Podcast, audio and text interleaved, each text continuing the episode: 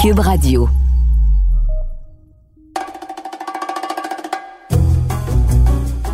Richard, as-tu sorti les poubelles aujourd'hui?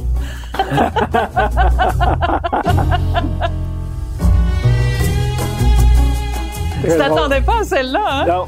Parce qu'on on soit quand même l'auteur de La Petite Vie, du gars obsédé, ou en fait de maman et papa obsédé par les poubelles, sortir ses poubelles, ses poubelles. Claude, Claude Meunier, Meunier. Claude Meunier, c'est notre David Lynch à nous au Québec. Je trouve qu'il y a vraiment un parallèle à faire entre les deux. Les deux explorent l'étrangeté du quotidien, à quel point la vie quotidienne peut être extrêmement bizarre, étrange.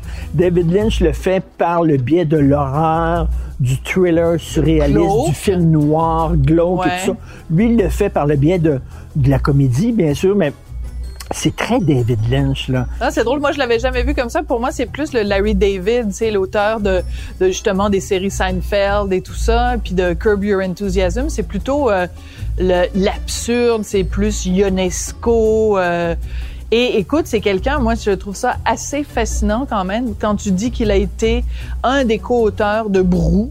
Euh, que la petite vie c'est lui, les voisins c'est lui, que tu sais c'est comme les publicités de Pepsi, tous des, des, des éléments qui ont été tellement marquants de la culture populaire québécoise. C'est comme s'il faisait partie de notre ADN. Oui. Ça fait partie de ce que c'est être québécois. Puis je pense que, tu sais, des- quand il y a des nouveaux arrivants, des gens qui arrivent ici au Québec, on devrait leur faire prendre connaissance de l'ensemble de l'œuvre de Claude Meunier pour leur dire, le Québec, c'est ça, c'est ça le Québec.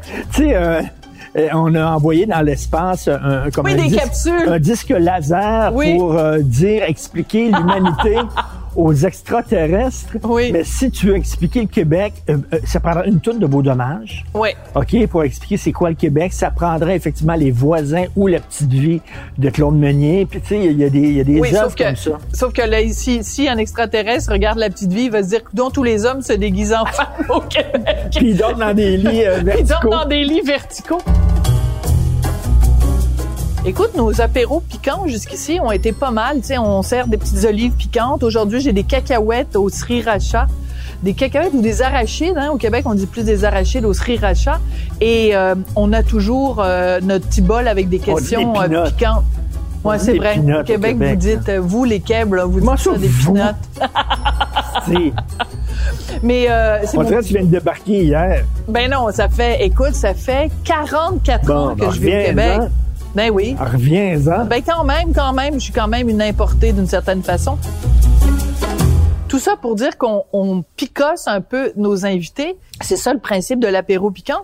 Puis toi, tu semblais pas trop être sûr de vouloir nécessairement Non, mais je, je sais pas. picosser Claude Meunier parce qu'on sait pas jusqu'où on peut le picosser. C'est ça, je sais pas comment il est. Il a eu sa part de mauvaises critiques. Hein. Oui. Euh, il, a, il a fait des choses qui ont énormément marché. Il a fait des choses qui se sont totalement Et rappelle-toi, quand il avait fait le Timé Show et qu'il y avait eu des mauvaises critiques, il avait répondu à deux journalistes de la presse avec des mots quand même assez raides. Et ça, c'est rare, comme de la marque de pape au Québec, que quelqu'un réponde à des critiques et des chroniqueurs. C'est rare, rare, Et- rare. et le il y a Timé des rares Show- à l'avoir fait. Le Timé Show, d'un point de vue critique, ça avait été euh, très très mal reçu, mais les gens, Les gens codes ça. d'écoute, les codes d'écoute étaient très bonnes. très bonne. Fait qu'on va le picosser. On va le picosser. Puis il va peut-être nous envoyer son verre de gin en pleine face, on verra.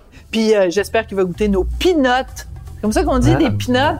Vous au Québec, vous êtes des arachides. Ben non, je disais ça pas. Je disais ça pour te picosser. Puis tu vois, ça a marché. Je mange. T'es tombé dans. Arrête de manger la nourriture avant que les invités Bon, arrivent. je vais faire. Ah ouais, c'est ça. Ça, Tu vas animer la bouche pleine, Martineau.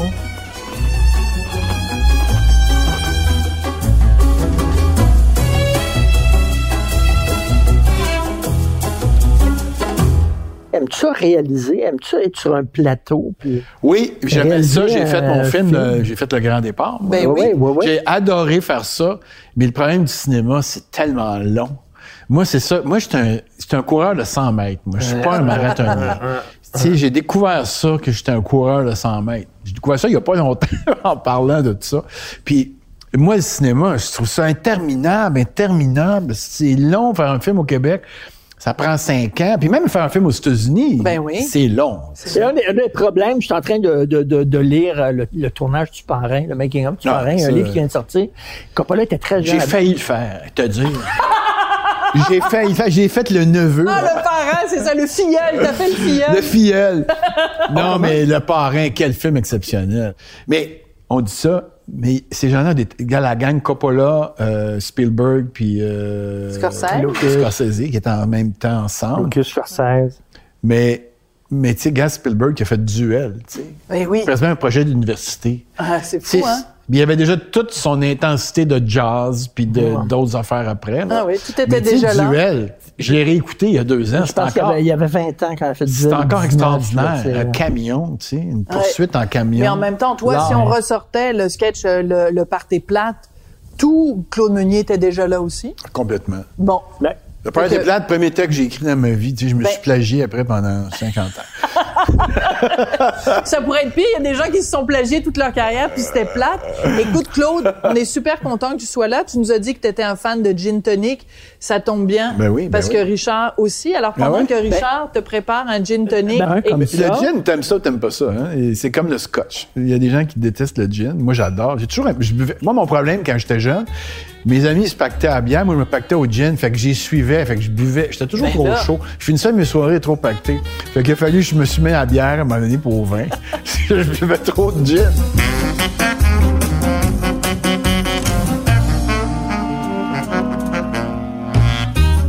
Mais moi, mon, ma une de mes premières brosses, mon père avait du gin à Parlons maison. brosse. Mais euh, j'avais pris une brosse. On buvait toujours un petit peu de gin à mon père, puis on mettait de l'eau. Puis ça, c'est un fait vécu. Puis à un moment donné, mon oncle, mon oncle Bernard arrive chez nous. Et euh, mon père, il sert un gin. Mon père qui buvait pas. Et là, il n'y avait plus rien dans la bouteille de gin. Tu comprends? C'était de l'eau. C'était- Puis là, il, il dit, Marcel, tu m'as mis un petit peu trop de tonic. euh. Fait que là, mon père remet du gin. Il dit, Caroline, Marcel, je sais pas ce qui se passe avec ton gin. Écoute, c'était de l'eau, carrément. Là, il a découvert Moi, j'étais dans la cuisine. J'étais blanc, tu comprends? On vidait le gin à mon père. puis on- ouais, c'est santé. Claude, c'est un plaisir de Santé, te recevoir Ben, Oui, je suis content d'être chez ici. nous, de te On recevoir te- chez nous. On te présentait tantôt avant que tu arrives pour euh, le, le balado et je disais que tu es notre David Lynch. Ah, OK. Parce Ouais, que. Mais explique pourquoi, explique pourquoi. David Lynch et toi, vous explorez l'étrangeté du quotidien. À quel point le quotidien, la vie quotidienne, les conversations qu'on a dans le quotidien peuvent être extrêmement étranges. Lui, il voit ça par le biais de l'horreur, toi par le biais de la comédie, mais je trouve que vous vous rejoignez.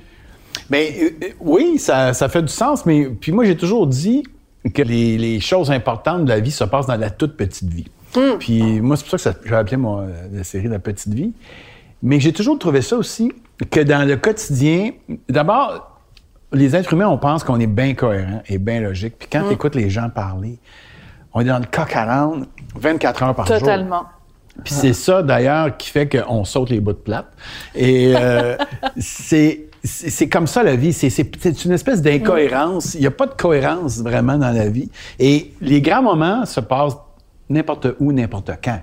Tu sais, les grands moments de couple, de tomber en amour avec quelqu'un, euh, rencontrer quelqu'un, avoir un grand moment, laisser quelqu'un, puis on pense qu'on va planifier avec des, tu sais, des voyages, des affaires, des soupers, des réceptions, mais ça se passe pas là, pas en tout. Ta journée, elle peut être formidable à 10h15, c'est rare, là. Et la vraie vie, c'est pas des hold-up, des guns, des gens qui se tirent dessus. Puis tout ça, c'est pas ça, là, la vraie vie. C'est des fois des longs bouts de plate. Oui, mais on pense toujours que ça va être justement dans des achats d'affaires, dans la consommation, beaucoup. Euh, après ça, ça va être dans l'organisation, la prévoyance, euh, je sais pas, organiser les voyages. On pense que le bonheur va être sur le bord de la mer. Ben, on pense toujours que le bonheur va être par en avant puis qu'il va être ailleurs. Ouais, on veut le planifier, on veut... Ouais. euh, Écoute, pas plus tard que samedi dernier, il y avait donc un épisode de La Petite Vie qui était diffusé et ça a été regardé par 809 000 personnes. Ça fait 29 ans Ouais. que ça a été écrit. Est-ce que ça te fait capoter? Ben Est-ce que tu les regardes encore? Est-ce que tu les ris encore? Non, je- ben oui, oui, oui. C'est drôle, tu parles de ça parce que ce matin, j'étais en rencontre chez Avanti. Des fois, je vais voir Monique parce que euh, j'ai des choses avec eux autres encore, évidemment, et la petite vie. Mais elle m'a appris ça ce matin. Moi, je suis tombé à terre, je me disais comment on est rendu dans les codes d'écoute? On a fait ça dans, pendant la pandémie, on a fait ça assez souvent. De à 7, 800. 829 000. Ben là, je sais pas, 800 maintenant. 809, ouais. Anyway, j'en revenais pas. J'en reviens pas parce que ça fait 11 fois que ça passe. C'est la onzième reprise, tu sais. Fait que j'ai dit à Monique, on boit le bye-bye parce que tu additionnes tout ça, on est rendu à 9 millions par épisode. Oui, c'est vrai. Mais- Parce que toi, longtemps, La Petite Vie, ça avait été l'émission, à 4 millions, c'était l'émission qui avait été la plus regardée dans toute l'histoire du Québec. Ouais. Après, on a dit, ben, c'est le bye-bye 2021. Là, c'est peut-être le bye-bye 2022.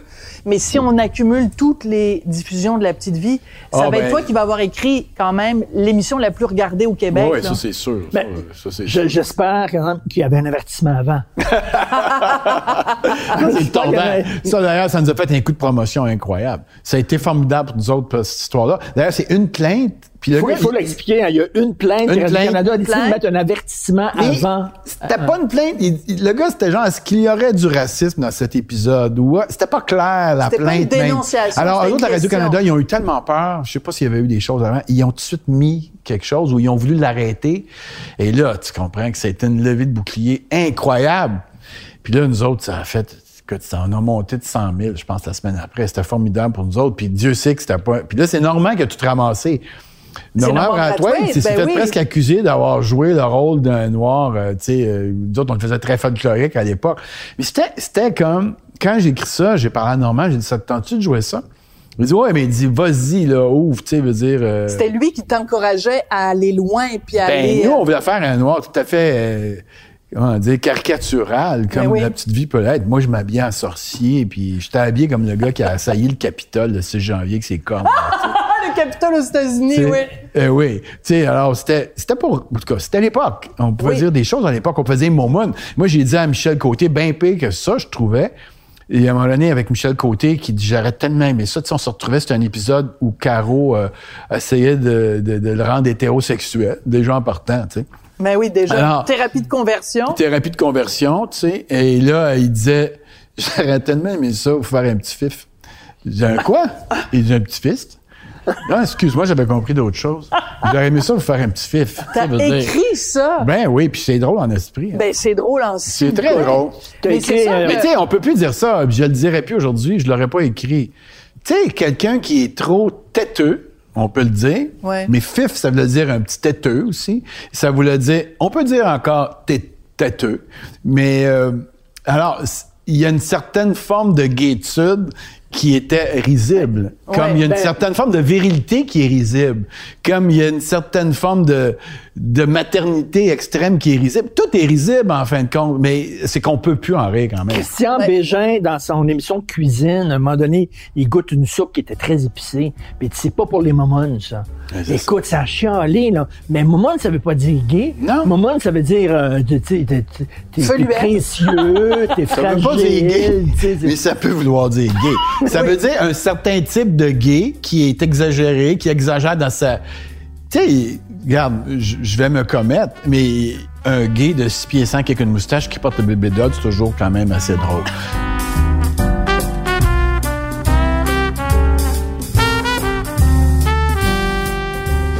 Tu as écrit un des sketchs les plus audacieux, les plus vrais. Écoute, je le cite régulièrement dans mes, dans mes chroniques, ce sketch-là. Euh, dans Bonne année, Bonne année, Roger. Roger. Ouais, ouais. Où, euh, Ils en ont bon, parlé euh, t'es un Québécois, un bon Québécois, t'es côté serré, naïf, puis ta fille arrive, elle représente son chum, puis c'est un noir. Puis là, toi, tu veux le mettre à l'aise. Fait que tu dis, on va manger en bédaine, comme vous faites chez vous, puis euh, on va se mettre à terre, comme vous faites chez vous, puis euh, vous mangez certainement du lion, puis tout ça. Mais c'est... Il y, a, il y a comme à peu près six niveaux dans ce cette gag-là. là. C'est tellement Ouais. drôle. Ouais, puis, puis Dieu sait qu'il y a eu des critiques à l'époque, mais Ah, pas Ben, on oublie ça, on oublie que Il y ça en a avait eu, créé une mais controverse. c'était... Il y a eu très peu de Noirs qui ont gueulé, en fait. Il y a eu des Blancs qui se sont offusqués, euh, des, des, tu sais, des bons Québécois là, qui ont dit, mon Dieu, c'est raciste. Ils n'ont pas compris. Comme dans La Petite Vie, ils ont dit que c'était raciste. C'est le bonhomme qui était raciste, dans, évidemment, tu l'as vu. Mais, mais il était même pas raciste parce que le bonhomme Il était voulait l'accueillir. Oui, il il voulait pas- l'accueillir, il était fin, il était gentil. Il, il est pas raciste parce que l'intention maladroit. était pas était pas malicieuse. Quand le gars arrive, elle lui dit Eh, pourquoi t'as amené ton chauffeur de taxi Ben oui. Mais je l'ai dit l'autre jour. ouais. Tout le monde était taxi ici, Ben quand il arrivait d'Haïti, puis c'était un gag. C'est Puis ça. comme disait Yvon Deschamps, comme il a dit, il dit, si on peut pas rire de son voisin parce qu'il est noir, il dit, de qui qu'on va rire? Tu sais, on Ben- peut rire d'un voisin qui, qui arrive ici puis qui connaît pas les coutumes. On peut rire de quelqu'un qui pense que de recevoir un noir comme faut, c'est de s'asseoir à terre, c'est un esti de colombe de faire ça. Mais, alors, évidemment, évidemment, c'est qu'aujourd'hui, c'est très difficile, tu sais, comme, rire des transgenres. Mais tu sais, les transgenres prennent, beaucoup, beaucoup de place, évidemment, actuellement, dans le débat. Mais Alors qu'ils sont 0,01% de la Ouais, mais population. là. tant mieux s'ils réussissent à prendre de la place. Ben, tant, tant mieux, mieux, tant oui. mieux, tant mieux.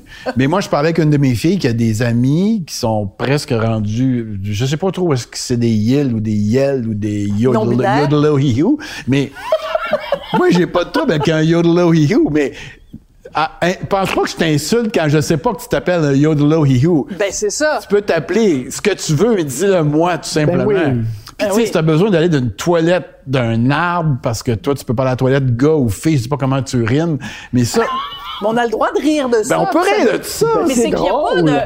Ben, c'est drôle, le- c'est, drôle. T'as raison, c'est drôle. Je veux-tu prendre un petit... Ben, vas-y, Ouais. mange donc, mange donc Moi, la les saucisse de saucisses Richard. cocktails, quand je vois ça, je capote. Ben oui, parce que c'est tellement, je trouve que c'est tellement la petite vie, puis c'est tellement les voisins de la petite Ben, saucisse ben- cocktail. On s'est dit qu'on pouvait pas te recevoir avec autre chose. Mais aujourd'hui, c'est plus, c'est vraiment rendu difficile. Tu sais, c'est, dur pour d'être, un, d'être un humoriste parce que je sais pas comment tu fais pour te faufiler. Ben, Si tu commençais en humour aujourd'hui, ce serait plus difficile pour toi que quand tu as commencé? Peut-être pas au début, parce qu'au début, au début, en humour, quand tu commences à faire de l'humour, quand tu commences à écrire, puis t'es jeune, tu t'en fous de passer dans le tas.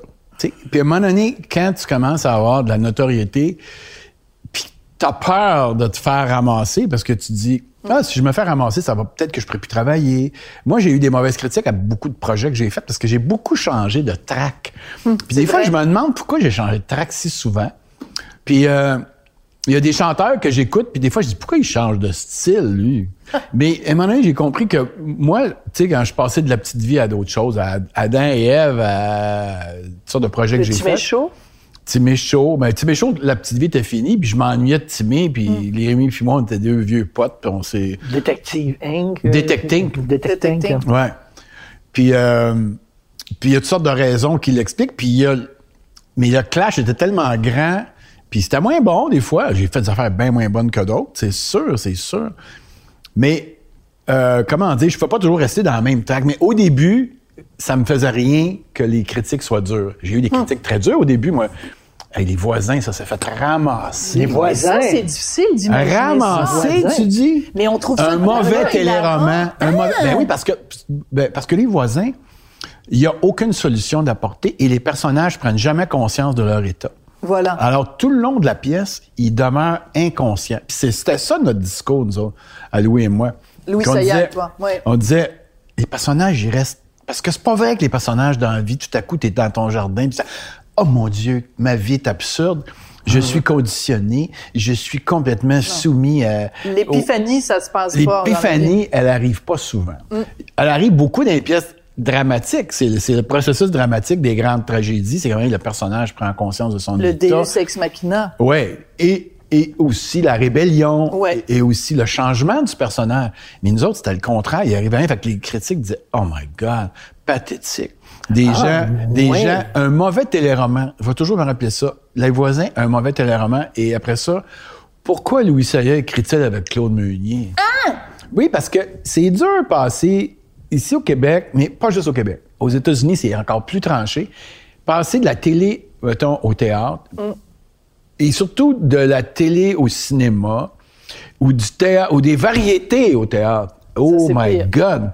Alors, fait que moi, à un moment donné, j'avais les Paul et Paul qui jouaient, les voisins, puis j'avais une pièce, je pense, appelez-moi Stéphane. En tout cas, on a toutes fait la même, la même année, Louis et moi, euh, Wow. presque tout. En un an et demi, on a fait les voisins, puis appelez-moi Stéphane. Fait que là, j'étais en tournée, dans le devoir, j'étais un esti de con, euh, un tata. Euh, Louis, on se demandait ce qu'il faisait avec moi.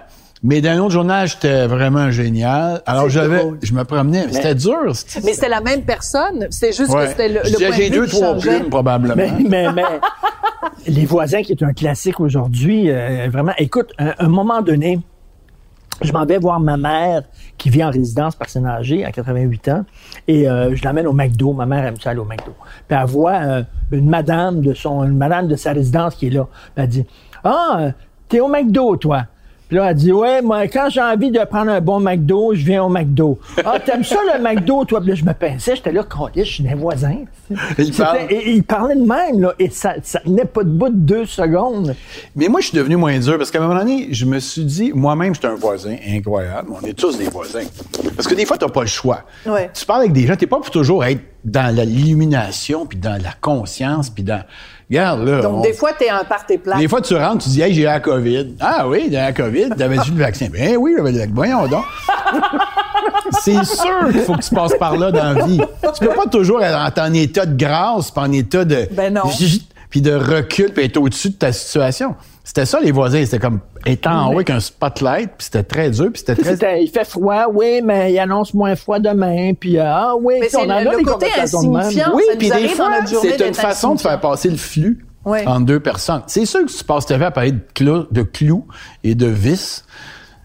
À un moment donné, ça peut être dole. Mm. Aussi, avec ta blonde, tu parles juste de, je sais pas, ton char qui marche mal. Tu sais, on tombe dans des tics. là, évidemment, évidemment, on peut tomber dans des conversations insipides, tout ça, mais ce que je veux dire, c'est qu'on peut, on peut pas toujours être en état de prise de conscience. C'est une période dure pour les enfants qui s'en viennent, puis Oui. pour les, les jeunes. Moi, j'ai des jeunes enfants de 20 ans, puis ma blonde a un fils de très jeune aussi. Et on se dit, my God, dans quel monde ils vont vivre? Mais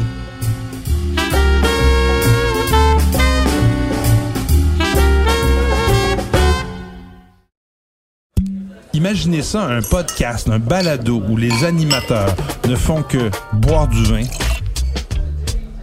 parler de vin, faire des entrevues, recevoir des invités qui font du vin, qui servent du vin. Seigneur, c'est le bonheur. C'est que du bonheur. Avec Nadia Fournier, Patrick Désy, salut Pat. Hey, c'est désagréable hein, comme métier. Ah, je te dis. C'est ça, à chaque semaine, le balado des méchants raisins, une production Cube Radio, disponible sur cube.ca et sur l'application Cube. Santé.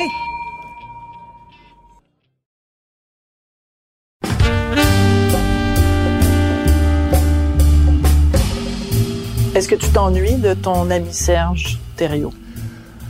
Ben oui, c'est sûr que je m'ennuie de Serge. Mais je m'en ennuie de moins en moins parce qu'on peut jamais se voir. non, je fais des jokes. Il rirait là, s'il m'entendait. Oups. Mais, Oui, ben, heureusement. Ben oui, je m'ennuie de Serge. Puis euh, ben, je t'ai parlé un peu de pourquoi je voulais pas trop en parler du film. J'ai pas voulu faire la promotion du film parce que j'ai vu le film Il y a un documentaire sur, euh, sur Serge que tout le monde, dont on a parlé beaucoup il y a pas si Ben, longtemps. un, commentaire, un documentaire sur Serge sans Serge. Ben, exactement. Alors, Voilà. moi, j'ai dit à ma blonde, j'en parle pas, puis on va laisser passer trois semaines, ça va être fini. Et c'est un peu ça qui est arrivé. Parce que j'ai pas endossé le film du tout. J'ai pas endossé le docu parce que ce docu-là, sans être faux, il ne représentait, comme je t'ai dit d'ailleurs, je pense que à toi, j'ai dit ça, que 5% de la tarte. Alors, tu sais, le cas de Serge est beaucoup plus complexe qu'un petit film comme ça. Puis comme tu as dit, euh, t'en as parlé très, très bien d'ailleurs en entrevue. J'ai entendu ton entrevue. te les- remercie. Ouais, t'as tout dit ce qu'il y avait à dire, alors évidemment. Mais je m'ennuie de Serge. Euh, ça fait longtemps que je m'ennuie de Serge. Euh, on s'est ennuyé de lui pendant qu'on était à côté de lui, même. C'est ça que je veux dire. C'est que sérieux? il était déjà. On s'ennuyait de lui quand on était à côté de lui, parce que déjà Serge, il était, il était isolé, il était dans sa tête, il était dans ses problèmes, puis des. C'est un gars formidable, Serge Thériault. C'est un gars fin, il a aucune malice, il est généreux quand il peut l'être, quand il est, il est Quand il y a les moyens de l'être. Il Mais est bon comédien dans Gans Barblo. mais c'est peut-être. Moi, je dis que c'est dans les plus grands comédiens de sa génération, ce évidemment. hein? Peut-être Ouais. le plus grand. Parce qu'il peut aller autant dans l'humour que. Puis je pense que les gars, les gens autour euh, euh, vont être d'accord avec moi. Marc Messier, euh, Rémi, euh, Michel Côté, on a déjà parlé de ça. Je me disais tout, quel comédien exceptionnel. Exceptionnel. Et il rend tout le monde bon autour. Eh oui, moi, j'ai joué avec lui. J'avais vraiment l'impression d'être une vieille femme. Tu sais, pouvais lui toucher le bras. Il y avait une espèce de fébrilité de madame. Oui. Il jouait Ben, tellement ça. bien ça. Oui, Oui. oui, mais c'était vrai. Ouais. Tu sais, puis il y avait une espèce de, de petitesse de. Puis il, il jouait pas. Le personnage de moment, c'est tout lui qui l'a apport- qui l'a amené comme ça.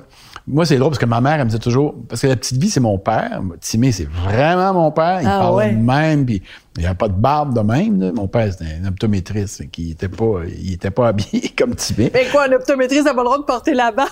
Ouais, mais c'est rare un optométriste avec une barbe de ZZ Top. Oui, c'est vrai. Euh, tu sais, il faut pas oublier que la petite vie vient de Ding et Dong, puis Oui, venait ben du Club oui. Soda, puis la barbe, c'est une barbe que j'ai trouvée dans un magasin de farce et à trappe. Mais oui, le premier sketch de la petite vie, j'ai pris une barbe de sketch, je l'ai encore chez nous. Serge, c'est mon frère, c'est mon jumeau euh, quelque part. C'est mon jumeau pas pareil, là, mais c'est mon jumeau. Euh, Donc, il y a, trois, quatre personnes comme ça au niveau création, puis au niveau amitié qui ont été proches comme ça. Il y a Marc Messier, Serge et Louis Saya. C'est des jumeaux, c'est des, des âmes sœurs euh, jusqu'à temps que je meure. euh, Alors, pour les gens qui n'ont pas vu le film, qu'est-ce qui t'a fait de la peine ou qu'est-ce que t'as pas aimé dans le film? C'est pas que j'ai pas aimé, c'est que c'est incomplet. Et c'est- c'était un peu prétentieux de présenter ça comme un portrait de Serge ou un portrait de l'état de Serge, alors que c'est beaucoup plus compliqué que ça. Pourquoi Serge n'est pas en traitement? Puis ce que j'ai pas aimé surtout, ce que j'ai reproché au film, la- le grand reproche pour moi, c'est la fin du film, qui est complètement faux. C'est-à-dire que c'est pas vrai que Serge est parti se faire traiter. Il est allé faire. Moi, je sais, parce que je parlais avec Serge au moment du film. Moi. Oui. Je parlais avec Serge régulièrement. Et les gens parlaient avec lui. Euh, Louis Saya lui parlait. euh, Martin Després, le gars qui avait le Club Soda, un grand ami de Serge, il lui parlait. Puis là, à un moment donné, Serge, clic, ça a coupé. La conversation a coupé. C'était fini. Parce que sa blonde est partie. Elle est partie. Je sais plus comment ça va avec son ex, là. Puis, à un moment donné, Serge a su, a- est allé en traitement. Un peu. Mais, euh, Ça a il pas duré. Pas. D'accord. Parce qu'à la puis- fin du film, ça finit sur une note d'espoir où on le voit Ouais, embarqué mais- dans une auto et on nous laisse entendre qu'il s'en va en traitement et que sa vie va bien aller à partir de là. Donc, c'est une fausse représentation de la réalité. Ben, en fait, moi, je sais que ça n'a pas continué, le traitement. C'est tout ce que je sais. Puis après ça, ça a été silence radio. Et c'est encore silence radio. Mais Serge a eu des grandes périodes, c'était silence radio. Mais, tu sais, Serge, il, il, veut pas qu'on le dérange. Il veut. Je sais, tu vas me dire, c'est un état maladie mentale. J'aime pas ça dire que Serge fait de la maladie mentale. C'est pas à moi de dire ça. Mais on sait qu'il fait de la dépression. Mais j'aime même pas ça en parler. À- quand les gens me disent comment il va, j'ai appelé le. C'est que je sais que Serge a le goût qu'on respecte ça, sa solitude, Mais- et malgré voilà. tout. Et c'est ce que le film ne fait pas. C'est ce Il que le film ne fait pas. Alors moi, je veux pas. Puis c'est ce que j'ai dit à du monde qui voulait faire des entrevues. Je te l'ai dit à toi, Sophie. Oui. Je veux pas en parler parce que c'est pas respecter Serge que d'en parler. Puis y a-tu le goût de se faire dire à la grandeur de la province qui est en traitement? C'est pas. Euh, comment? Y a-tu le goût de savoir? que- Comme Régent de Chambre. C'est le grand là, malaise. Tout, tout le monde savait où il demeurait dans le milieu. Régent de Chambre, personne n'écœurait. Ben personne n'allait le voir. Les journalistes, ils le savaient. Ils filmaient pas en sortant de chez eux. Ben non, puis euh, respecter on Serge, c'est ça. Régent Ah ouais, de Chambre. ah ouais. Puis Serge, c'est un gars. C'est tout un, per- c'est tout un, c'est un personnage lui-même. euh, Toi, as-tu déjà eu des passages à vide ou euh, tu Des une moments de dépression. où- euh. Il n'aime pas vraiment. Excuse-moi de rire. Moi, je suis Ben pas un non. dépressif, jamais. Je Mais- j'ai eu toutes sortes d'affaires dans ma vie, mais des affaires tristes, mais moi, je suis un anxiolytique, anxio- anx- an- angoissé total. Alors, je suis un gars angoissé, je suis pas un gars dépressif, c'est bien différent. C'est quoi la différence entre les deux? Ben, un angoissé, il grimpe les rideaux, un dépressif, il se couche à terre puis il dort. Moi, je grimpe les rideaux, tu sais, puis... Euh, Donc, maintenant. t'extériorises ton angoisse. Ben, j'ai des de- angoisses. Moi, je me lève Ouais. angoissé. Tu sais, je me réveille le matin. Sérieux? Une petite angoisse. Mais heureux de me réveiller. C'est weird. Moi, je suis c'est comme, je suis angoissé, je suis angoissé, tout me touche. Tout me touche. Ma blonde a dit arrête là, tu sais, je m'en vais. Donne-nous vois un des- exemple. Ben, je veux dire, je vais, je vais recevoir des gens, je vais écouter le monde parler dans la rue, puis je, je, peux m'horripiler, je peux être horripilé ou, ou ça me met à l'envers. Je suis un buvard, tu sais. Tout ce que je vois me, me rentre dedans sans que je m'en rende compte. Alors, je suis toujours en état un peu d'angoisse, mais pas une angoisse là que, ben, plus jeune, oui, qui m'a paralysé un peu. Mais, ouais, j'ai eu des périodes. Moi, je veux dire, euh, vers 19 ans, j'étais plus genre Nelligan que Steve Martin. Tu sais, j'étais intense. J'écrivais de la poésie absurde, mais noire. Est-ce que tu as gardé ces poèmes-là? Ouais, j'ai tout les- ça. Oui. Hey, c'est drôle parce que quand j'écrivais, mais j'ai commencé jeune à écrire. J'écrivais à 13 ans, 14 ans. J'écrivais des pièces de théâtre. J'écrivais de la prose absurde. Moi, je lisais des affaires. Moi, je capotais bien raide sur Lautréamont. Hein, mon Dieu! Oh oui, puis jeune gars. Puis j'aimais bien ça. Puis je lisais Boris Vian. C'est i- ben, Boris Vian. C'était mon idole. Extraordinaire. Puis euh, l'écume des jours, mais tout ça. Mais moi, Ionesco, quand j'ai lu Ionesco, j'ai l'impression que c'était mon oncle ou mon cousin. Mais quand je l'ai vu en entrevue, j'ai l'impression que je le connaissais pas par tout. Mais j'étais un fan fini d'Ionesco. Jusqu'à temps que... Puis Tu vois, c'est drôle parce que avant que tu arrives, Richard me disait, pour moi, euh, Claude, c'est David Lynch. Puis là, j'ai dit, ah, c'est bizarre que tu le vois ça comme ça. J'ai dit, moi, pour moi, c'est Eugène Ionesco. Ah, c'est c'est exactement drôle. ce que j'ai dit à Richard avant que tu arrives. C'est drôle quand même. j'ai eu la chance de rencontrer la fille de Ionesco à Ah. Montréal. Elle est venue faire, euh, euh, tu sais, des maisons de la culture. Ouais. Elle est venue faire une rencontre avec des gens pour parler de UNESCO. Puis ça, ça fait quand même pas mal d'années. Ça fait peut-être une 7, 8 ans, 10 ans, peut-être, peut-être 10 ans. Je pense que c'était à la Maison Frontenac, je me souviens plus où. Puis, Euh, il m'avait demandé d'y aller. Parce Ben oui. que c'est sûr qu'il y a une parenté. Ben oui, Ben oui. moi, les voisins, c'est très inspiré d'Ionesco. Ils disent, Regarde, je m'en cache même pas parce que. Quand t'as très chaud. Puis Ionesco, il se retenait pour être pas plus drôle que ça. Parce qu'il était drôle en. Ah ouais? Lui, il aurait pu être drôle. C'est un temps rare. C'est un des meilleurs dialoguistes que j'ai jamais lu. Hum. Je dis toujours euh, mon exemple, puis si je faisais une, une autre affaire, un jour, je vais le mettre en image. Moi, je trouve que la vie, c'est une casse au billard. Une casse au pool. Quand tu casses les boules, oui, quand t'as tout le triangle Ouais, au là, début. tu casses les, tu fais la casse, là. Ah, Là, on s'en va tout. On sait pas pourquoi on s'en va de même.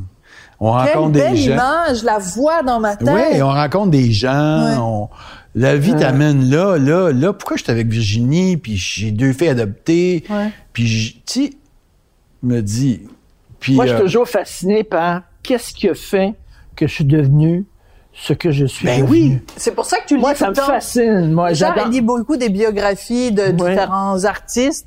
Qu'est-ce qui a fait qu'à oui, un moment qu'est-ce donné, qui fait que tu es devenu ça? ce que tu, ce que Ouais. tu es, puis qu'est-ce qui est avec euh, ta femme? Ouais. à chaque moment, comme au billard, à un moment que donné, dis. tu te fais frapper par la rouge ou par la blanche ou par la noire, peu Ouais, importe. puis là, tu rebondis Là, tu- dans tu tel rebondis coin, à tel angle. Ben oui. Là, tu rencontres quelqu'un qui va bouleverser Pourquoi? ta vie. Tu sais, pourquoi? C'est fascinant. T'sais, Mais tu devrais faire un film là-dessus. Mais- Moi, j'écouterais ça. Mais ça, c'est la vie, c'est l'absurde de la vie. Oui. C'est l'absurde de la beauté, mais c'est l'absurde de la vie. Tu sais, tu peux jamais dire la maladie peut arriver. Euh, Mais Jean-Marc Vallée qui meurt à 58 Jean-Marc ans. Vallée qui meurt de même, j'ai capoté. L'humoriste La américain journée qui est mort. Noël. La, La journée de Noël. Puis il est rentré chez lui tout seul avec un paquet d'épicerie. Je sais pas comment il est mort, mais il, semble-t-il, il est mort dans son portique avec ses- son épicerie. Je sais pas trop. Ils Ben l'ont trouvé à terre. C'est quoi cette fin-là? Tu parles d'une fin de marde?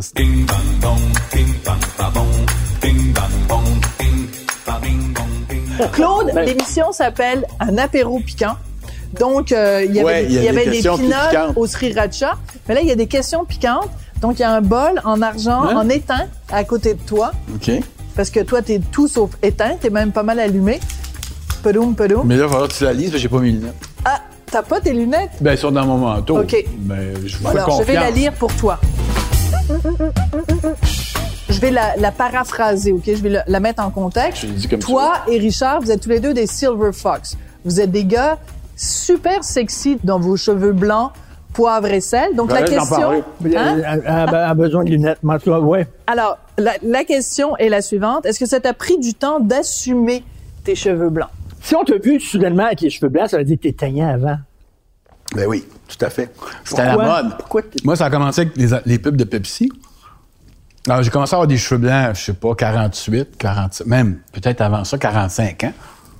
Puis, à un moment donné, la, la- la- Micheline Brière, qui était une fille extraordinaire, qui était une productrice des pubs que je tournais, elle me dit Mon petit Claude, me donne un petit shampoing. De... Là, tu commences à avoir des cheveux gris. Puis à l'époque, c'était la mode, les gars. Pas la mode. Grecian Formula puis tout ça, là. Ben, c'était pas Grecian Formula. c'était un coiffeur qui me mettait une espèce de, de patente dans les cheveux. C'est Grecian toujours- Formula. mais j'ai toujours haï ça. Parce que je trouvais que c'était pas moi. Puis je me disais toujours, puis à un moment donné, j'ai dit à mes filles, mes deux petites filles, moi qui étaient petites, ben j'ai trois filles, mais mes deux filles vietnamiennes étaient plus jeunes que ma grande fille. Puis j'ai dit aux filles, papa, là, il va remettre ses cheveux gris, là, parce qu'il est tanné en esti d'avoir des cheveux jaune orange à la TV. Puis en tout cas, moi, je trouvais ça épouvantable.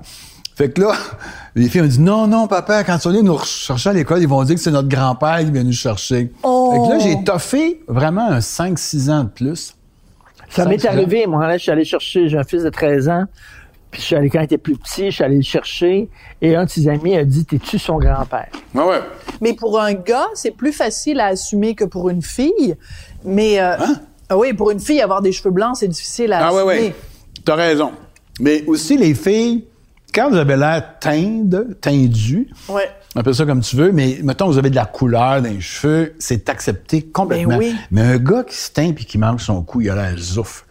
Tu sais, des gars jaune-orange, là, comme Trump, là. Hey, monsieur. C'est la couleur Ross, ouais. Ouais. Alors, moi, à un moment donné, j'en pouvais plus. J'étais me fait couper les cheveux très courts, puis ça a fini là. Puis j'étais tellement content d'avoir mes vrais cheveux, d'être moi-même, enfin. Mais, mais aujourd'hui, les gars, Est-ce c'est fallait que tu prépares psychologiquement Virginie? Pas du tout, elle était contente. Même elle, elle me disait, let's go, mon homme. D'ailleurs, c'est arrivé comme au début que j'étais avec Virginie. Parce que Virginie est quand même plus jeune que toi. Quelques mois. Quelques mois. Est-ce que ça t'a fait hésiter au début? Est-ce que tu disais, ah, euh, tu sais, la différence d'âge, euh, qu'est-ce que les gens vont dire? Euh, non, pas, en tout. pas en tout. Ça n'a jamais été. Moi, euh, j'ai pas d'âge dans ma tête. J'en ai physiquement, malheureusement, de plus en plus, mais euh, j'ai pas d'âge dans ma tête. Tu joues encore fais- au tennis beaucoup? Ouais, Quoi? ouais, je joue Donc, t'es comme tennis. moi. Moi, j'ai 18 ans dans ma tête, puis je ne comprends pas quand je regarde Ben, mon, mon état civil. Ma mère me l'avait dit. Tu vas voir que tôt demain, c'est que tu vieillis plus dans la tête. Elle dit, Ah. vers 40 ans, il y a une petite passage, un petit passage. Elle m'avait dit, elle, elle m'a pas dit 40 ans, quand même, elle dit, même un peu plus vieux, tu vas... Elle dit, moi, je, autour de 40, 45 ans, je sais pas ce qu'elle me dit vraiment l'âge, mais... Elle dit, il y a un changement, mais après ça, on change plus. Mm. Puis elle dit, moi, là, ça m'écœure, parce qu'elle dit, j'ai la même tête qu'à 50 ans, puis elle dit... je- Alors, moi, j'ai 70 ans, puis... Euh, 70, je pensais pas. Hey, ouais, j'ai 70 ans. T'es fait beau. Puis, je suis en forme, je Ouais. vais bien, euh, je vais bien. J'ai eu des petits problèmes de santé des fois, mais j'aime la vie. Je me réveille le matin, je suis de bonne humeur, je suis angoissé, mais de bonne humeur. Puis, euh, Un angoissé de bonne humeur, ben oui, c'est à peu près ça. Là. Puis- Ouais. Mais tu sais, j'ai une femme jeune, mais, mais j'ai- je sais pas pourquoi j'étais avec, j'ai- pourquoi j'ai j'ai Tu eu es des femmes. avoir une femme jeune. Il faut, il faut que, il faut que tu te gardes, euh, tu sais, il faut Non. que tu te gardes quand même. Non, je pense que je la shape, fatigue là. plus qu'elle me fatigue. Pourquoi? Es- Es-tu en train de magasiner pour une nouvelle blonde, Richard? Est-ce que tu trouves Non, que... Hein? Je trouve que la question se pose quand Non, même. non, au contraire, moi, j'ai pas cette pression-là parce que tu vieillis en même temps moi. Vous avez combien d'âge, Fait que, mais Richard? quand, 4 ans. Moi, j'ai bon. 56, Martine quand- T'as quand- 56 ans, toi? Ouais. My God, t'as parlé de ça. Ah, t'es gentil. Pour le vrai. Merci. Pour le vrai. ben, regarde, c'est pas vieux, 56 ans. Non, mais non, c'est pas vrai. Mais comme je dis, de toute façon, dans ma tête, j'ai 18 ans. T'as quel âge, Écoute, toi? Ça, 60? 60. 60. Ah, j'ai eu 60 cette année. ouais. Ouais. Bravo. Je suis dans la crise à 60 T'as ans. l'air bien. Je trouve, non, ben, je trouve ça dur, 60. 60 ans, c'est un âge de marde. Mais 70, 70, c'est encore pire. Pourquoi 70, c'est pire? Ben, j'ai mangé avec Yvon Deschamps euh, dernièrement, puis on a parlé d'âge, parce qu'Yvon est 85, là. Non, mais il y a l'énergie du tonnerre. On l'a vu dans un spectacle à la Place des Arts. Il gambadait sur la scène. Il y avait plus d'énergie que tout le monde mis ensemble. Il y a beaucoup de... C'est un showman incroyable. Ouais. Puis, euh, puis, euh, mais tu sais, c'est plate de vieillir parce que tu dis les cellules ça s'éteignent tranquillement, je vais tomber malade. C'est ça qui fait peur du vieillissement, c'est de tomber malade. Ouais. Parce que moi, je mourrais dans mon sommeil comme comme euh, Bob Saget. Bob Saget. Ça me dérangerait pas trop, J'aimerais ça me réveiller comme si c'était une seconde avant pour voir que je m'en vais. Mais être malade longtemps, ça m'intéresse pas tellement. Puis j'ai vu mon père qui m'en est tombé malade longtemps. Puis c'est ça qui me fait peur du vieillissement.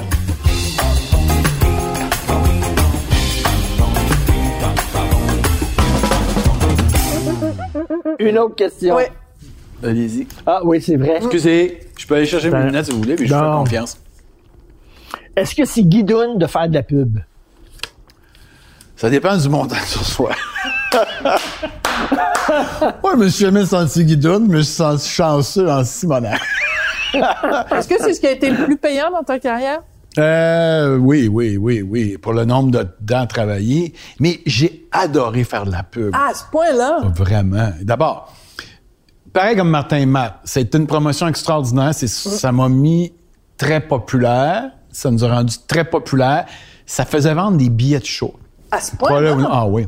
Jean-Claude Espérance, il me disait, quand tes pubs sortent, le ding- on vend des billets de ding et dong. Ça- On vendait déjà beaucoup de billets de ding et dong, c'est ça, bien humblement.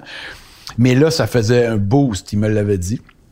Et non seulement ça, c'est que moi, j'ai eu bien du fun à écrire ces pubs-là. J'ai eu du fun, te dire, là, à tourner ça. Tu sais, je tournais avec Charles Binamé, c'était pas Ouais. ennuyant.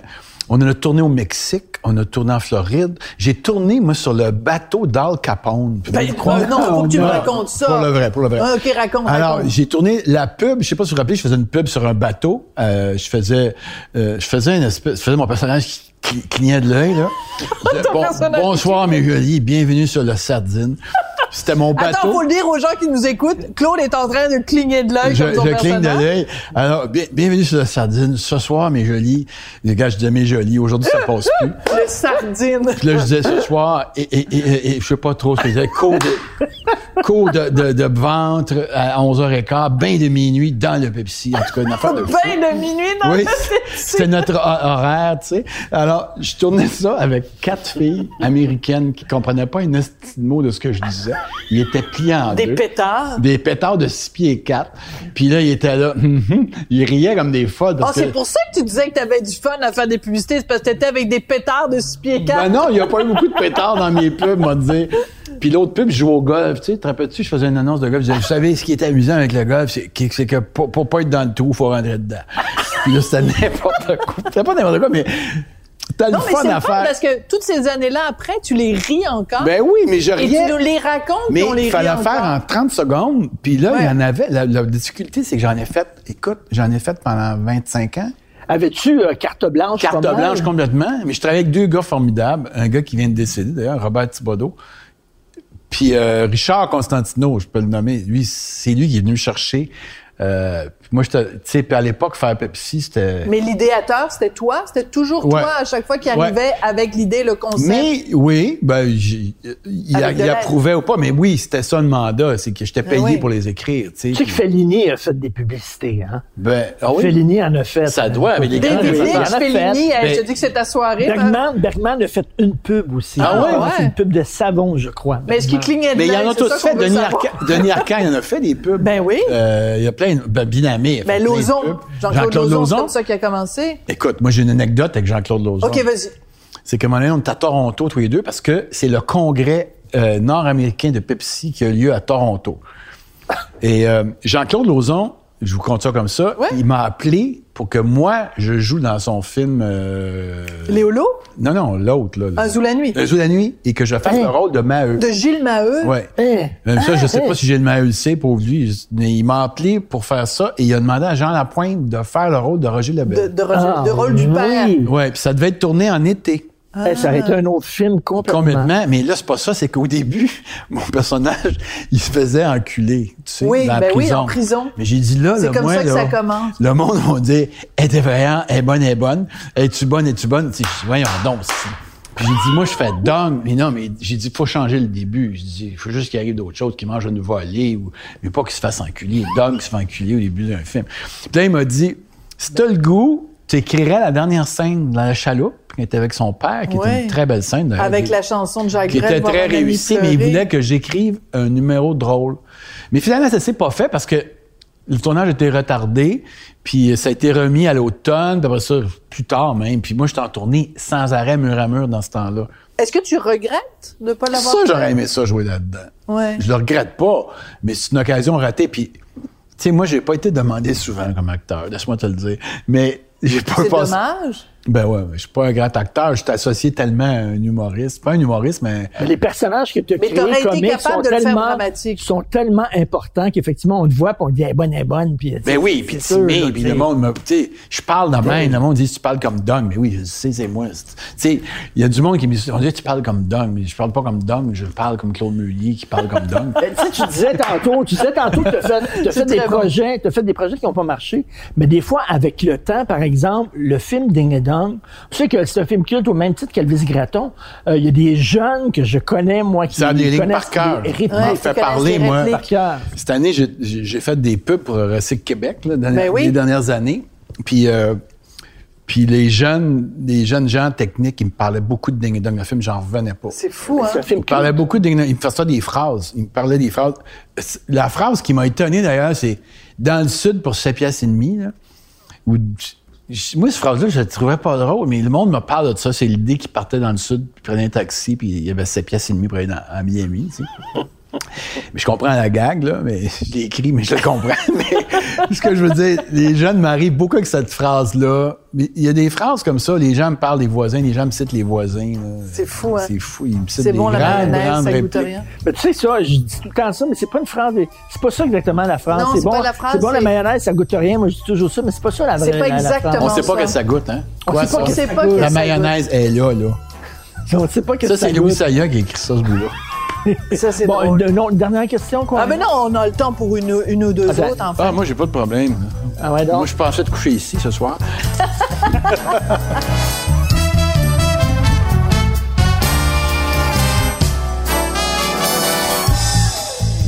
As-tu déjà été d'accord avec une mauvaise critique de ton travail? Après coup, oui. Sur le Combien d'années après? Euh, Oh, je sais pas combien d'années, deux, trois ans après. euh, Ouais. tu sais, ou en y repensant après. Puis moi-même, j'ai vu que j'ai fait des bons coups puis des mauvais coups, puis des affaires que je me suis trompé. Puis ça, c'est... ça Moi, j'ai fait des erreurs, vraiment, des fois. Puis euh, des fois, c'était pas assez travaillé ou euh, mal travaillé. Surtout mal travaillé. Parce que moi, je travaille, je suis un travaillant, je travaille fort, mais mal travaillé. Tu sais, moi, j'avais déjà dit ça à Jacques Grisé. Jacques, il travaillait fort, il travaillait beaucoup dans Paul et Paul, puis c'était Ouais. un gars qui travaillait beaucoup. C'était un travaillant. Mais j'ai Jacques, c'est pas tout de travailler. Il faut que tu travailles bien. tu sais, bien travailler, prendre les bonnes personnes, euh, euh, prendre des breaks, euh, mettre ça sur l'é- l'établi, reprendre après. Euh, tout ça, c'est bien, bien important en écriture. Mais il n'y a que le recul qui peut te donner ça. Ouais, mais aussi euh, des fois trop confiance en toi, être sûr que tu peux le faire tout seul. Ouais. Comme moi, des fois, des gros projets, j'en ai raté une- où ça aurait été mieux. Mais il y a des choses qui ont été démolies qui, qui méritaient pas d'être démolies. Puis il y a des choses qui étaient pas si mal. Puis il y a des Bonne choses... année, Roger. Pour moi, c'était un des meilleurs Ouais. De tous les temps. Mais ça, fallait Puis le il y a des pogner. gens- Puis il y a des Ah gens oui. qui disent que c'est épouvantable, là, Ouais. que c'est le pire. Moi, je suis un des meilleurs. Ben, ça, année, Roger, c'est tordant parce que c'est un exemple exactement de ce qu'on dit. Là. C'est qu'il y en a qui. tu sais, c'est comme dit Marc Messier, il y a pogne ou il y a pogne pas. Ah oui, c'est ça. que, oui ou non. Mais bonne année, Roger, c'était particulier parce qu'on avait eu le mandat de faire un bye-bye sans politique. Alors, nous, on- n'a même pas fait la promotion de cette idée-là. que C'était un Hmm. bye-bye sans politique. Alors, quand c'est arrivé, le monde, le dentier, leur a tombé de la bouche. Tu, tu comprends? C'était comme, ben voyons, c'est quoi ce bye-bye? Donc, c'est juste que la présentation n'avait pas été Ben, bien il aurait fallu C'est avertir, un mais... problème de communication. Mais moi, je pense fait. que c'est pas le rôle du bye-bye, de faire un bye-bye sans politique. Moi, j'aime bien les bye-bye. Moi, j'aime Ben ça ouais. regarder des bye-bye. Puis que ça soit bon ou pas bon, je m'en fous. Quand ils font la revue de l'année, tu vois, ton- ben, c'est sûr quand c'est bien plate, OK. Mais surtout, dernièrement, les bye-bye de Simon Olivier Fecteau, je les trouve très, très bons. Ouais. Je trouve que, tu sais, des fois, le sketch est moins bon, des fois, l'idée est moins bien développée, mais, mais cette année, c'est une grande année de télé, j'ai trouvé, le 31. Il y a même eu une blague sur Richard Martineau cette année. Ah oui? Oui, Ben ils oui. font peur, euh, Ils font avec peur les au woke. avec euh, une chronique de, de Richard. Ah, mais mais c'est surtout que l'idée d'un bye-bye, c'est de faire un retour sur l'année. Moi, j'aime ça. Puis de, les, les moments marquants. Fait que de toute façon, c'est le fun. C'est un exercice qui est le fun à faire. Moi, sincèrement, j'étais un bon public. Moi, je ris, là. Prenons l'idée de- d'un bye-bye. C'est le, le 31 décembre. On passe en revue l'année. Puis on voit les, les moments loufoques, les moments drôles. Puis on revit. Si tu faisais un bye-bye de, de ta vie ou de ta carrière, ce serait quoi les, les moments les plus drôles puis les moments les plus tristes? Hey boy, méchante question. Ça, là, tu me demandes de ré- revisiter, mettons, 50 ans de ma vie, parce que, mettons, ça commence à 20 ans, la vie, là, vraiment, à, 20 à 18 ans. Euh, Mais si t'étais scripteur du bye-bye de Claude Meunier, De ma vie Claude euh, Meunier, ça ressemblerait à quoi? Ben, les moments les plus drôles seraient probablement les moments les plus angoissants maintenant. Ah ouais? Parce que toute l'angoisse que tu as quand t'es jeune, c'est drôle à regarder après coup, tu sais, je veux dire... euh, moi, je me rappelle, j'ai un moment d'angoisse, un des plus forts de ma vie, mettons, au niveau professionnel. Ouais. Euh, c'est avec quand j'ai fait le premier numéro avec Yvon Deschamps euh, à la disque. Je faisais les, j'expliquais les règlements. Puis, écoute, j'ai failli mourir. Quand je me rappelle encore du sentiment que j'ai eu en entrant sur scène quand il m'a présenté là, à, c'était à la télé en direct au gala de la disque. J'étais pas connu. Yvon là, il m'a tellement aidé, Yvon Deschamps. Il m'a tellement Ah, ouais. mis sur le bout du tremplin, puis en disant Vas-y, je suis là, saute. Ça n'a pas de bon sens, comment cet homme-là m'a. Tu sais, il sait peut-être pas à quel point je suis reconnaissant, mais j'ai déjà dit, là. J'envoie moins d'argent maintenant, là. Mais. mais L'enveloppe brune est plus petite. L'enveloppe brune, écoute, à un moment donné, on se calme. Mais, non, non, mais il m'a tellement. Puis ce moment-là, parce qu'ils vont Ouais. des champs, c'était le. C'est Un monument. encore. C'est le Maurice Richard de même. C'est plus que ça. Tu sais, c'est un grand, grand homme. C'est un grand, grand Québécois. C'est un grand écrivain. Il a tellement de qualités. Puis c'est un être humain formidable. Moi, j'aime beaucoup Yvon Deschamps. Je le connais, puis c'est encore mon idole. Même quand j'étais à côté, je vais manger avec, je suis comme un peu mal à l'aise. tu sais. Je me dis, voyons, donne-toi une claque, calme-toi. J'ai toujours de la misère au début, mais starter mes repas avec Yvon parce que je- j'étais avec Yvon. T'es encore starstruck un petit peu. Ah de- oui. Oui. Ah oui, oui. C'est rare, là, mais Ah. c'est vraiment. Donc, cette fois-là, cette fois-là, t'es sur Fait que là, j'arrive à la scène, euh, sur scène à la disque, là, pas- Ils vont, on a écrit le numéro un peu ensemble, mais c'était moi le comique, là. Lui, il m'a dit, on fait un numéro, je te pose des questions, tu réponds. C'est moi qui l'écrivais plus. Fait que j'essayais d'écrire des questions comiques, tu sais. Puis là, à un moment donné, il dit, OK. Puis là, il dit, au Journal de Montréal, à l'époque, il dit, Vous allez voir, ce gars-là est drôle, hein. Tabarnak. Ah, Vous ben, allez mourir de rire. Alors, moi, je lis ça le samedi. je fais Ah, fuck. Puis là, j'appelle Yvon. Je dis Écoute, Yvon, je vais changer des réponses. Il dit OK, OK, pas de trouble. Il dit Je vais, je vais changer les questions. Il dit Pas de Là, j'ai tout écrit le numéro. Là, je me suis dit de la merde, Yvon. J'écris des. Faut que je sois drôle. Puis là, j'avais trouvé une joke qui, qui a l'air qui a été euh, comme une des meilleures jokes d'époque. C'était que Claude Dubois venait de se faire prendre Oui. avec de la dope, de la Oui. dope, puis tout ça.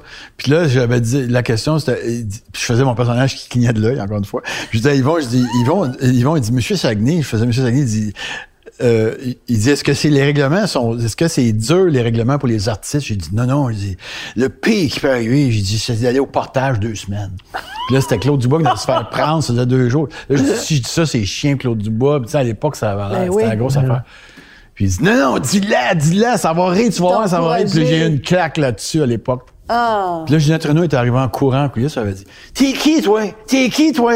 Je me suis toujours rappelé de ça. C'était des grands moments, mais quand je suis entré sur scène, j'étais sûr que j'étais pour fendre en deux. Mais fendre en deux, mourir, la tête me pèterait, je serais plus capable de dire un mot. Je dirais blablabla. Tu sais, je savais pas trop. Puis ça a parti. J'étais tellement nerveux d'aller faire ça. Je m'étais tenter, je sais pas si ça, je m'étais pas tenté un petit buzzer. Je m'étais fait ça, écoute, comme un safety. Fait que j'avais dit aux gens, écoutez, si, si jamais c'est pas drôle ce que je dis, faites-vous-en pas, je vais, je vais peser sur le piton, vous allez le savoir. Fait que, oui, je m'étais présenté, préparé un petit piton qui faisait hein, tu sais, comme un buzzer de quiz. oui. Fait que là, je disais, vous savez, le- mettons, telle affaire, puis là, si ça riait pas, je disais, hein. Là, il partait à rire. Je disais, voyez-vous? je suis padé. C'est très drôle. Ouais, fait que ton personnage qui cligne de l'œil, finalement, il, Il était là longtemps, Il a été là depuis. euh, Il ouais. était dans Paul et Paul. Il est arrivé dans Paul et Paul.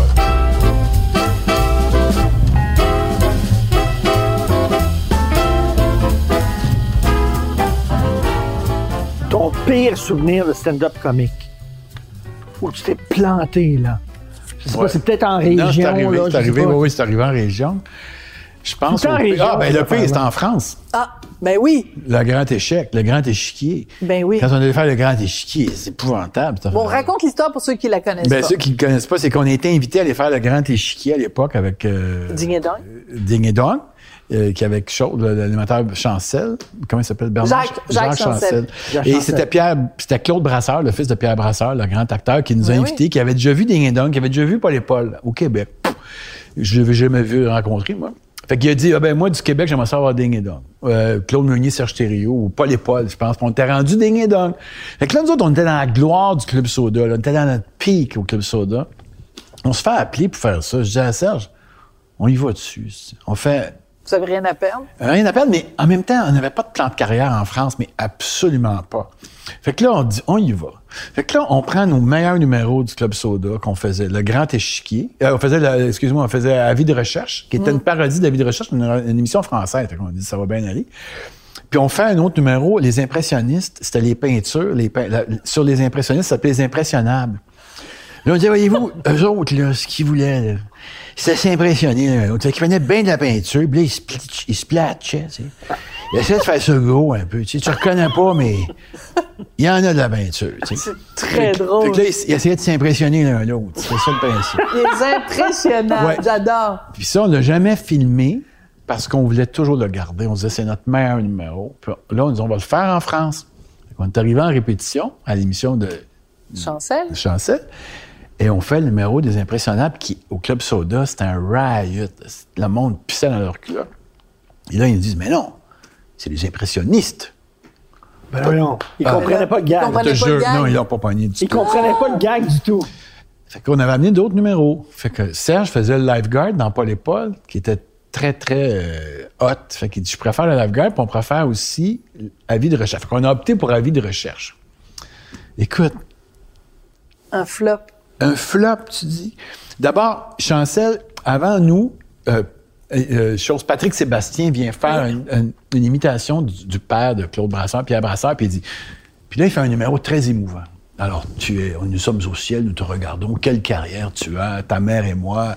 Puis là, il est pareil, puis là, tout le monde braille en studio. Et là, on avait dit à Chancel, présentez-nous un peu, parce que là, le monde Ils savent pas. ne savait pas qu'est-ce qu'on est, deux hosties de bébites, en peau de vache, tabarnak. C'est ça, t'avais tes vestons. Ben oui. Avec un. Puis là, moi, écoute, on est dans la loge, là, puis là, il y a un gars qui. Les gens disaient Alors, vous êtes punk? Qu'est-ce que c'est votre truc? Vous êtes des punks? Vous n'êtes pas des Des punks? Pas des punks, on est des ding et. Donc là, écoute, Chancel nous présente. Il dit, là, ça finit. Claude Brasseur finit, de- euh, Pierre Brasseur. euh, pleure. Il pleure. Claude Brasseur pleure, pardon. Et là, l'imitation finit, puis il dit, alors, ouf, là, tout le monde est ému, mon vieux. Puis là, il dit, et là-dessus, accueillons Dong et Dang, Dang et Dong. Whatever. Alors là, Serge, Serge, alors ce soir, nous accueillons euh, la doublure de Jacques Brel lorsqu'il vient faire du western au Québec. J'ai nommé Dong. Là, moi, je rentre, je est effrayant. Et là, le monde comprend rien. rien. Ça J'ai l'air d'un arabe, tafrahim, tafrahim, ils savent pas ce que je dis. Là, je m'assois, puis là, écoute, aucun rire. là. Zéro. Et là, plus ça va, moins ça rit, mais moi, curieusement, je te jure, je vous jure, sur mes filles, j'ai commencé à être au nerf. J'ai envie de dire, hey, Asti, qu'est-ce que vous avez, à vous, des bouchons dans les oreilles? J'étais sur le bord d'éclater.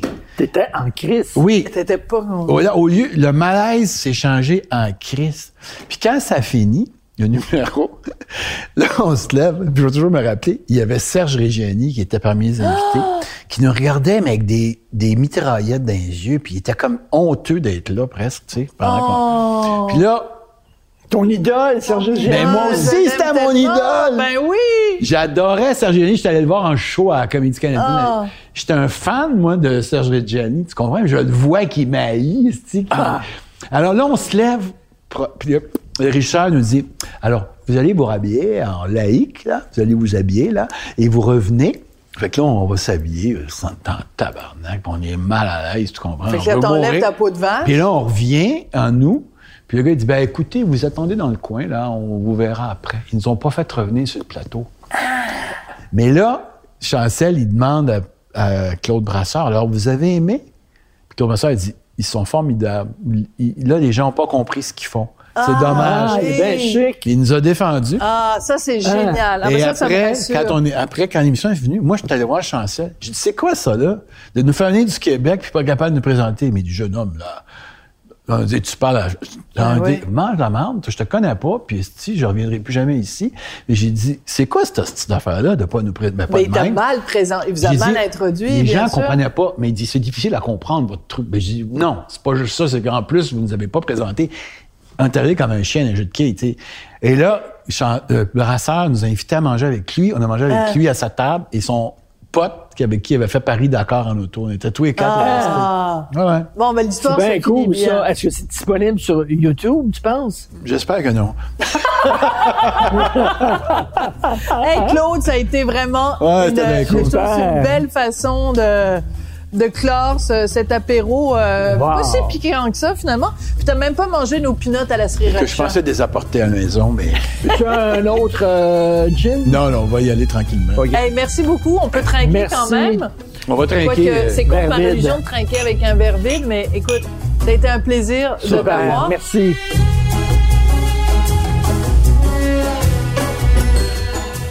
Vous avez écouté l'apéro piquant avec Sophie et Richard. À l'animation, Sophie Durocher et Richard Martineau. À la recherche, Sophie Durocher. Au montage, Philippe Séguin. À la prise de son et à la réalisation, Anne-Sophie Carpentier et Bastien Gagnon La France. Une production Cube Radio.